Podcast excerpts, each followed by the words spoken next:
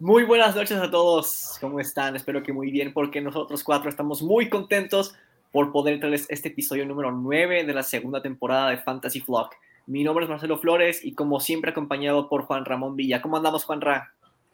Muy bien, excelente. Ya este, en semana 5 y una última semanita antes de que empiecen los buys, cuando todos nos empezamos a volver loquitos, ¿no? Definitivamente, esos bye weeks son los que van a definir a los equipos bien planeados a la hora del draft en, Fantasy. Por supuesto, también me acompaña Miguel Madrid. ¿Cómo andamos, Miguel? Hola, Marcelo. Pues muy bien, igual como dice Juanra, se vienen las bye week, se separan los hombres de los niños en Fantasy aquí. Entonces, pues esperar a ver cómo, cómo nos va con los bye weeks. Hey, hey. Tiene razón lo que dice. Y por supuesto me acompaña también Eric Villa. ¿Qué tal, Eric? ¿Qué tal muchachos? ¿Cómo están? Quisiera pedirles una disculpa con los picks que les di la semana pasada. Espero no haberles arruinado su semana. Y no solo las bye sino también las lesiones que se han dejado caer, lamentablemente. Ya hablaremos de ello más adelante. Tal vez deberíamos hacer una sección en donde nos hacemos payasos a nosotros mismos, porque pues yo también les dije que sentaran a Dobbins y que eliminaran a Brandon Ayuk. En las dos me equivoqué. Pero bueno, ya si quieren esa sección, ustedes lo dirán en los comentarios. Vamos a empezar con una sección que ya tenemos, y es lo que sucedió en nuestra liga. Somos Ravens Bowl. Vamos a hablar primero de lo que sucedió la semana pasada, que fue la semana 4. Y el primer matchup que me aparece es el mío, porque pues, lo estoy viendo desde mi teléfono. Es el equipo de la Marvel contra el equipo de Corby Knight. En esta ocasión gana mi equipo 149 a 123, principalmente gracias a Christian McCaffrey, Tyreek Hill, DK Metcalf y sobre todo TJ Hawkinson. El siguiente matchup fue entre Calexico Jayhawks y su o sea, contra el equipo de Malvertis. Y aquí, pues, sí gana gracias a Kyler Murray, pero también es porque ciertas personas no revisan esta liga. El siguiente matchup es entre Where's the Lamb y Fifty Shades of Ray. Aquí, pues, ambos equipos no habían ganado un solo matchup en lo que iba de la temporada, pero Miguel es el que dio ese paso a tiempo para cambiar su temporada y se lleva el encuentro 146 a 108, principalmente gracias a Tom Brady, Justin Jefferson y Travis Kelsey. El siguiente macho es entre hermanos. El Amaria Keller enfrentó a Min Machine y en esta ocasión Eric se lleva el matchup 132 a 111, principalmente gracias a Nick Chubb y a Cooper Cup. El siguiente matchup fue entre Ron CMC y Black Raven. En esta ocasión gana Ron CMC 118 a 107, principalmente gracias a Marquise Brown, un viejo conocido. Por último, el matchup más reñido de la semana fue entre Alaviora de Lamar y el equipo de Cuervos de Baltimore, que se definió por 0.14 puntos para el equipo de Cuervos de Baltimore, principalmente gracias a Joe Burrow y Josh Jacobs. Esta fue la semana 4 de Somos Ravens Bowl. ¿Qué nos prepara la semana 5, Juan Ra? Bueno, como ya lo hemos eh, dicho, es la última semana antes de los bye week. Entonces, este, es la última semana a full roster para, para casi todos. Pero eh, primero, el primer matchup que me aparece, pues es el mío del equipo de la María Keller contra el equipo de Mau Flores, Cuervos de Baltimore. Aparezco con una ligera ventaja de acuerdo a la proyección de la aplicación de NFL de 111 contra los 109 de Mau. Después sigue el equipo de Marcelo, la Marvel, contra el equipo de el, estado Avatar de Malvertis y pues obviamente apareces como el favorito por 128 a los 90 de Malvertis. Sigue el equipo de 50 Shades of Ray contra Corbina, el equipo de Luis Alfredo, quien aparece como favorito de, 100, eh, de acuerdo a la predicción, 120 puntos contra 116 de 50 Shades of Ray. El equipo del único invicto que queda en la liga, eh, este, es, el, Philadelphia Eagles de esta liga. Eh, Mid Machine, el equipo de Eric contra el equipo de Calexico Jayhawks, eh, aparece como el favorito con una predicción de 128 contra 113 de Jayhawks. Eh, Black Raven contra Word Sounds, eh, de Lamb Sauce. Eh, aquí el equipo de Miguel aparece como el favorito con 126 puntos contra los 121 de Quique. Por último, el equipo de Leonardo, el actual campeón de esta liga, a la que vibra la mar, contra el equipo de Pato, eh, Ron CMC, quien aparece como el favorito, de acuerdo a la predicción Fantasy, 120 a 108 de Leonardo. Y eso es lo que tenemos para la semana 5 de, Fantasy, de Somos Ravens Bowl. Y qué buena estrategia la de Eric, ¿no? Si quieres estar invicto en fantasy, pues agárrate jugadores del equipo invicto, ¿no? bueno, vamos a comenzar con los ítems de esta semana. Y ahora sí que tenemos unos picks interesantes para ustedes. Algunos son conjuntos, algunos son individuales. Y el primero que les traemos esta semana es este que ven aquí. Uf, Antonio Gibson. Lastimosamente yo lo traigo en el Somos Ravens Bowl. ¿Y por qué el Sirem? Más que nada por la principal razón de que suena mucho de que Brian Robinson esté activo para esta semana. Y pues si nos vamos, si nos remontamos a lo que era la pretemporada, al parecer Brian Robinson tenía un poco asegurado ahí este, el running back número uno. Y pues hemos visto en decadencia los puntajes que otorga Antonio Gibson a lo largo de estas eh, cuatro semanas. Entonces siento que ya va a pasar a hacer un rol de un running back número 2 en esa ofensiva. Y pues obviamente les recomiendo que vayan ahí por el waiver de Brian Robinson. Y no solo es Antonio Gibson en sí, la línea ofensiva de los Commanders se ve apestosa. Los Commanders en general se ven muy apestosos. tienen un cuerpo de receptores interesante y sus safeties me gustan, pero para fantasy no, Antonio Gibson no. Este me lo traigo yo y es la defensiva de los Chargers que visita a Cleveland. Este es un cuento que ya todos deberíamos de conocer. Los Chargers ciertamente tienen nombres en su defense como JC Jackson, Khalil Mack, Derwin James y bueno, un Joey Bosa lesionado. Pero una cosa es tener jugadores y otra cosa es tener defense. Y de los Chargers no hemos podido ver eso. Su defensiva terrestre ha sido un desastre desde la temporada pasada y en lo que va de la temporada actual han permitido 5.4 yardas por acarreo. Y esto se debe principalmente a su esquema defensivo, que es con dos safeties profundo. Si quieren que les anexe un video explicando lo importante que es en el fútbol americano esta diferencia entre uno y dos safeties, háganmelo saber en los comentarios y se les pongo en un link.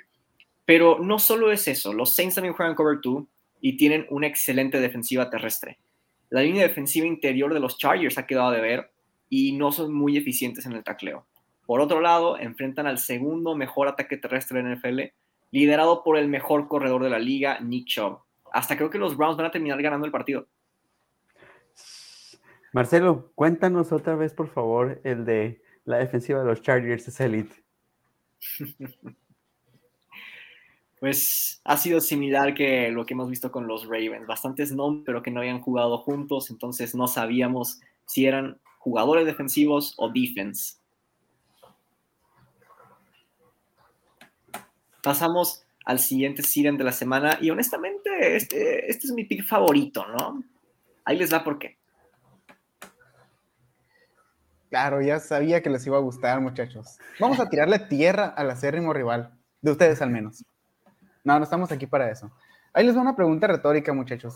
¿Qué se necesita para competirle a los Buffalo Bills? Se necesita una línea ofensiva decente, se necesita un quarterback de bueno a élite, un ataque terrestre que funcione y pues tus playmakers eh, en el cuerpo de wide receivers. Cosa que los Pittsburgh Steelers no tienen. Vemos las estadísticas y, bueno, y vaya, o sea, están muy por debajo de lo que, bueno, no se esperaba mucho de ellos tampoco, ¿verdad? Pero de, realmente ha sido una ofensiva bastante floja. Vamos a ver cómo funcionan ahora con Kenny Pickett, pero yo personalmente no, no considero que el cambio sea muy drástico. Y del otro lado del balón, la defensiva, pues también sin TJ Watt se, se transforma completamente de los 10 sacks que tienen hasta la fecha. 7 fueron en la primera semana, que fue cuando TJ Watt estuvo presente. Por ahí han tenido algunos chispazos en la secundaria, pero definitivamente no va a ser suficiente contra los Buffalo Bills. Así que todo lo que tenga que ver con Steelers, déjenlo en la banca. Y es que cuando un equipo cambia de quarterback, realmente se llena de incertidumbre, al menos para fantasy. Entonces, quizás valga la pena conservar algunos jugadores de los Steelers, pero esta semana no tengan las expectativas muy altas. Y Eric, no le mientas a la gente. Eso que dijiste lo tienen los Ravens y perdieron. No, pero son mucho mejor equipo que los Steelers, claro. Ya de eso hablaremos mañana. Este es el último sitio que les traemos esta semana.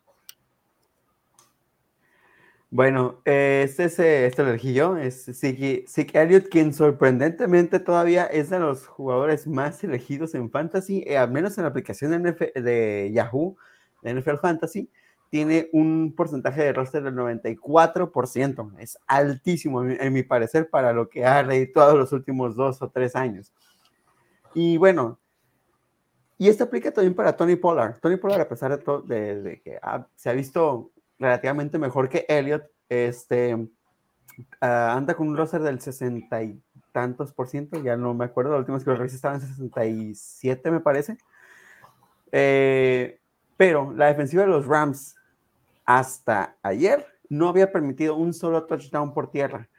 Eh, tenía, pues, obviamente tenía cero y es la segunda en cuanto, a, en cuanto a yardas. Además de esto, es muy probable que Dak Prescott regrese y la defensiva de los Rams es de las peores defendiendo el pase. Entonces, existen posibilidades de que el volumen sea todavía más reducido para este cuerpo, a este eh, tándem de corredores contra una defensiva como la de los LA Rams.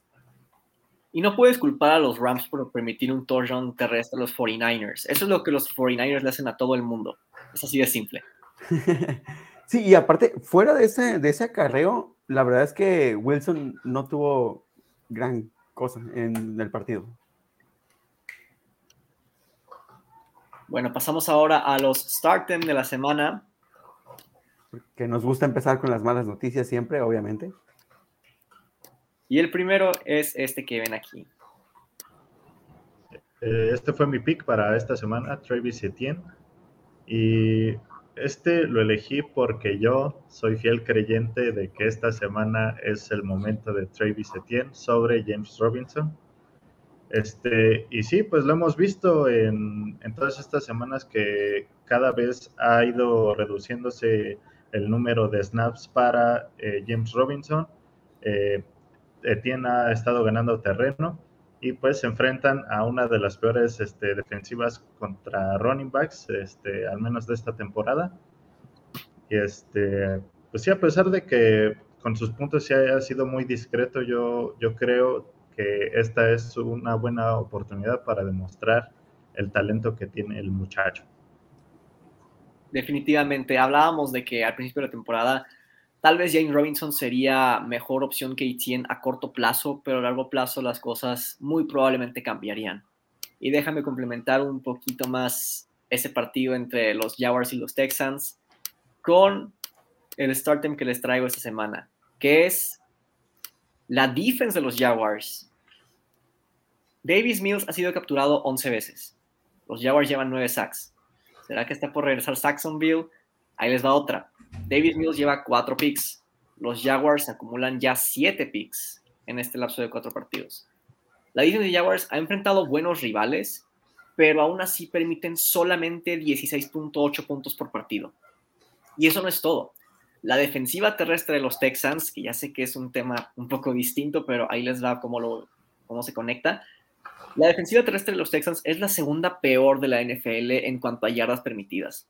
Esto solo significa que los Jaguars van a aprovechar esa debilidad con dos de sus playmakers más hábiles, que son Travis Etienne y James Robinson. El hecho de que la ofensiva de los Jaguars va a estar teniendo que correr el balón quiere decir que sus series ofensivas van a ser más largas, dándole más tiempo que descansar a su defense y menos drives que defender.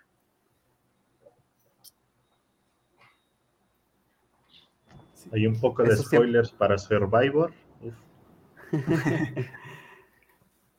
Esos tiempos donde podías ningunear a los Jaguars con facilidad ya quedan atrás, chicos. Esta es una nueva administración. Solo con un wide receiver número uno y esa división les pertenece por un buen rato. Este es el siguiente starter de esta semana. Yo elegí a Curtis Samuel esta semana. Bueno, hemos visto que Curtis Samuel ha, surgido como esta arma ofensiva de los, de los Commanders a lo largo de la temporada.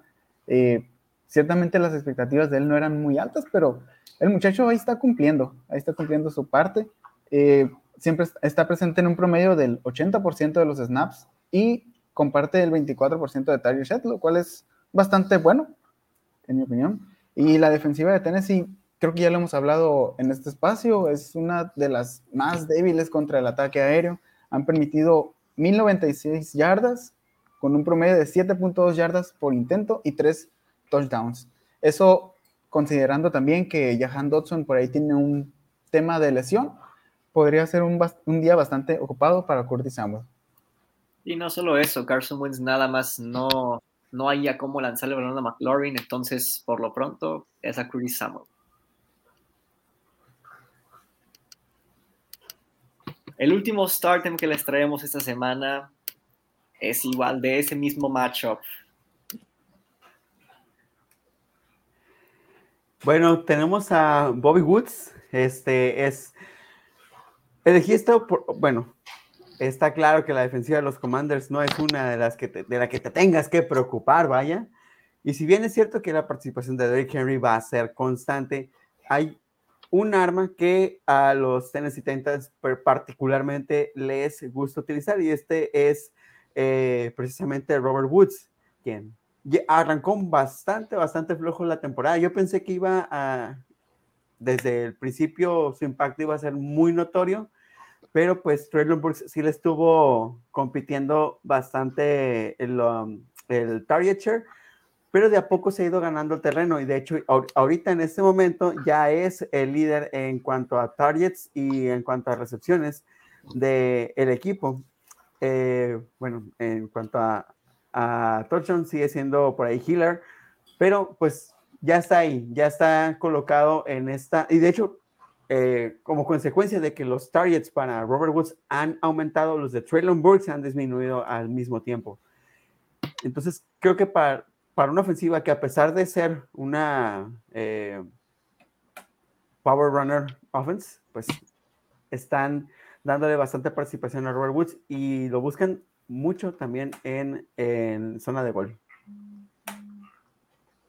Pues ahí lo tienen. Estos son nuestros starters de la semana. Y ahora pasamos a los sleepers. Estos pueden ser para esta semana o por algunas semanas de la temporada. Y son los siguientes. Empezamos con Teddy Bridgewater. El señor Teddy Puente de Agua fue mi pick para esta semana, debido a que ya desde la semana pasada tendría que haber salido este reporte de que Tua no tenía que jugar ese partido. Ahora, pues ya vieron las consecuencias. Este, ya va a estar fuera para el partido de semana 5, Tua Tagovailoa. Y pues, para mí, esa ofensiva de los Dolphins es una ofensiva armada ya. O sea, esa prueba de tonto. Siento que puede tener un muy buen día sin hacer demasiado. Entonces, eh, Teddy Bridgewater contra una defensiva de los Jets, siento que va a tener un, buen partido. Podría estar lanzando yo y de todos modos hay puntos fantasy en ese, en ese equipo. Pues la verdad eh, es que los Dolphins lo que necesitan es un buen game manager y Teddy Bridgewater es eso, un game manager. Nos pregunta aquí Mauricio Palomares, saludos, ¿debo sacar a Jonathan Taylor? Y yo creo que más de uno va a querer responder esto. Juan, adelante. De hecho, yo estuve así de ponerlo entre, entre mis hits para esta semana, sobre todo por los performances que ha ido demostrando Jonathan Taylor. Pero por lo menos yo tengo una regla, no sé qué opinen ustedes de esto. Yo prefiero perder con teniendo en mi equipo a un, a un, este, a un tier alto, a un tier 1, que dejarlo fuera y estar a la expectativa. Mira, yo prefiero ganar. No, no es cierto. Me ha pasado que no recuerdo en qué partido, pero saqué a Leonard Fournette y precisamente en ese partido hizo como 40 puntos. Y otro dato que también hay que recordar es que la temporada pasada para Jonathan Taylor también fue de menos a más. No es momento de desesperarse por Jonathan Taylor, aunque es cierto que la ofensiva de los Colts ha iniciado lento. Los Colts empiezan lento las últimas temporadas, casi las últimas cinco en general. Y yo creo que va a ser un proceso. Es cierto que Jonathan Taylor no ha tenido esos partidos. Se ha visto como un running back por encima del promedio, pero no como un running back de en lo que va de la temporada. pero es alguien a quien tienes que tenerle paciencia, porque cualidades las tiene, snaps los tiene, y los Colts tarde o temprano van a hallar la manera de usarlo como deberían usarlo. Sí, y podemos... hay una regla general ahí del fantasy, que estos primeros tres picks siempre los debes de alinear en tu, sí, en tus titulares, esa es como que regla general. Con el tema de Jonathan Taylor, pues ahorita adelantando un poco al injury report, pues está el tema de que según él sí va a estar listo para su partido del jueves, entonces, quién sabe, igual ahí para monitorear esa parte. Y podemos considerar el ejemplo también de Justin Jefferson, que también tuvo unas dos semanitas que quedó un poquito corto. Entonces, pero bien, como bien dice Miguel, eh, tus primeros picks debes alinearlos todas las semanas. Así está. Así que, Mau, si está sano, tú ponlo. Bueno, y el siguiente sleeper esta semana es George Pickens. Bueno, muchachos, no todo puede ser malo para los Pittsburgh Steelers. Ya con esta. bueno, eh, George Pickens ha tenido un, porcentaje de snaps bastante alto a lo largo de la temporada, en promedio un 75%. Que no lo busquen tanto es otra cosa, pero debemos considerar que, pues, a quién tenía de quarterback, ¿no? Ahora con Kenny Pickett pues pueden darse esos lujos de arriesgar de más. Tal vez los Steelers piensan que ya no están compitiendo nada, entonces dicen, ¿qué diablos? No, tira el balón y a ver qué pasa. esta semana, pues, al igual que los hits, no recomiendo alinearlo, y, pero sí mantener, mantener el ojo sobre él, ya que está disponible en el, bueno, está solo en el roster de, de 39% de las ligas, Así que si en algún momento necesitas un wide receiver, puedes ir por él, apostando más por la segunda parte del calendario, que no es tan complicada, salvo por esos enfrentamientos contra los Ravens. Bueno, y el siguiente sleeper que les presentamos es Tyler Algier. Ay, no sé qué pasó ahí con Miguel, pero bueno. Esta semana juega contra los Buccaneers y como pueden deducir, este sleeper no es para esta semana. Hay que aclararlo. Contra los Buccaneers sientas a tus corredores no élite, pero dadas las circunstancias, regreso Miguel, dadas las circunstancias de los Falcons y por esquema, Tyler Algier se beneficia bastante de la situación para las próximas semanas.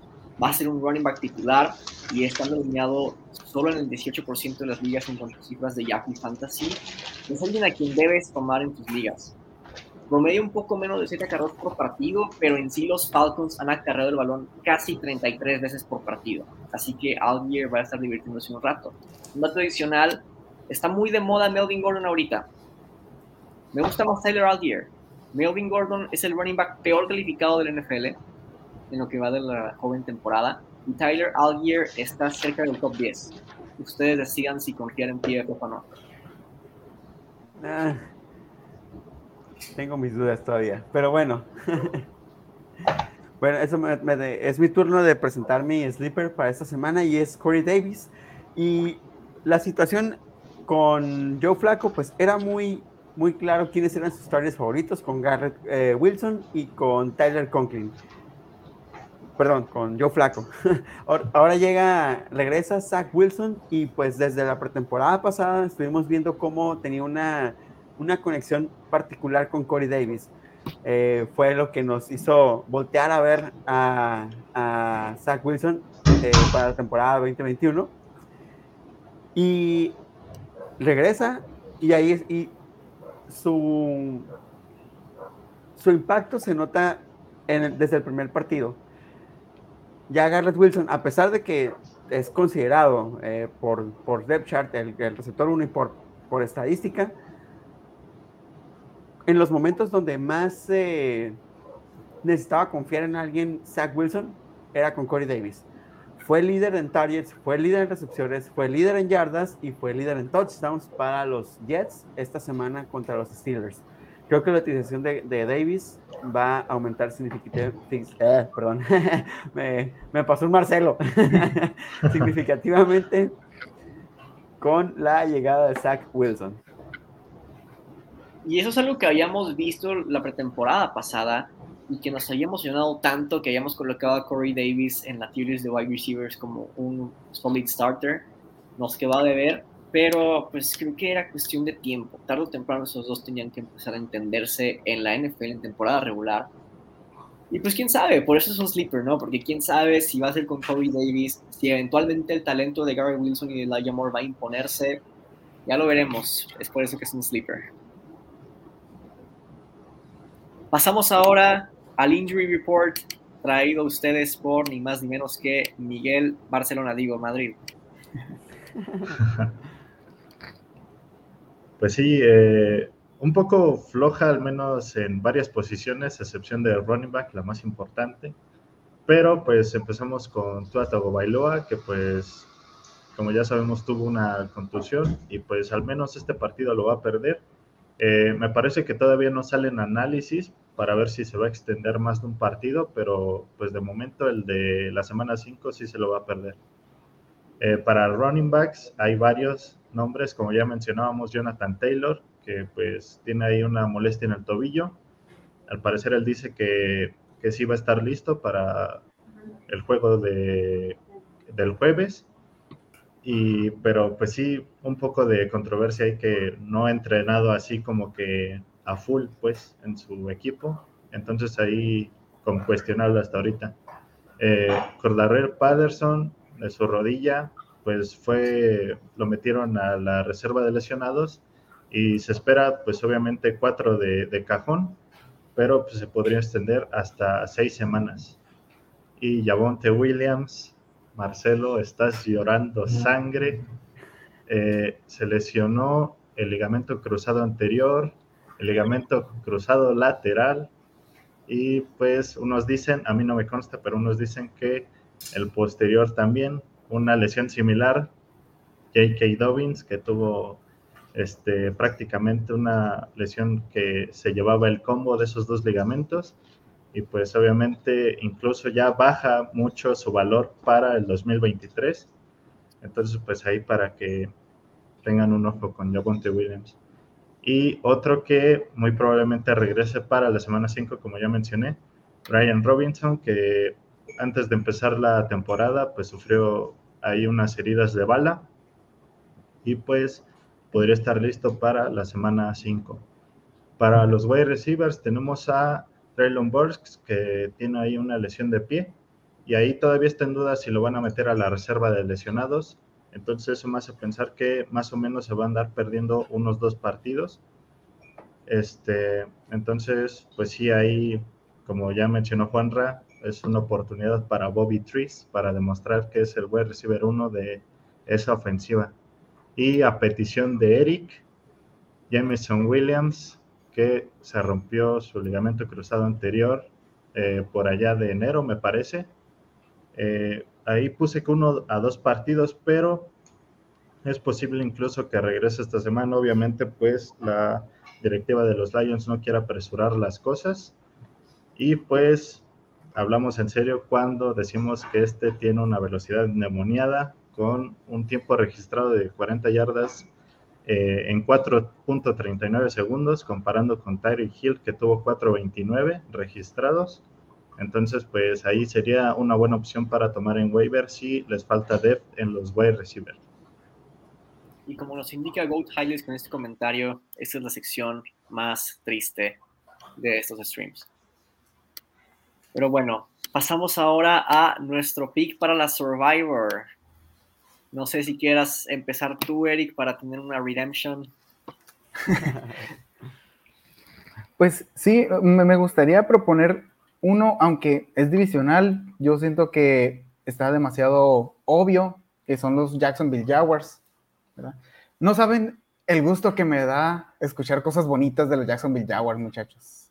Lamento decepcionarlos, pero es mi segundo equipo después de los Dallas Cowboys. Mi hermano aquí presente no me dejará mentir. Siempre he tenido un gran cariño hacia los Jaguars. Fue el primer equipo que vi jugar, pero bueno, no estamos aquí para hablar de eso. Siento que tienen todo para ganar este partido. Enfrentan al, peor roster de la liga y se han visto bastante sólidos. La defensa es bastante agresiva, la ofensiva está funcionando bien. Entonces, pueden estar seguros de que este pick les va a funcionar.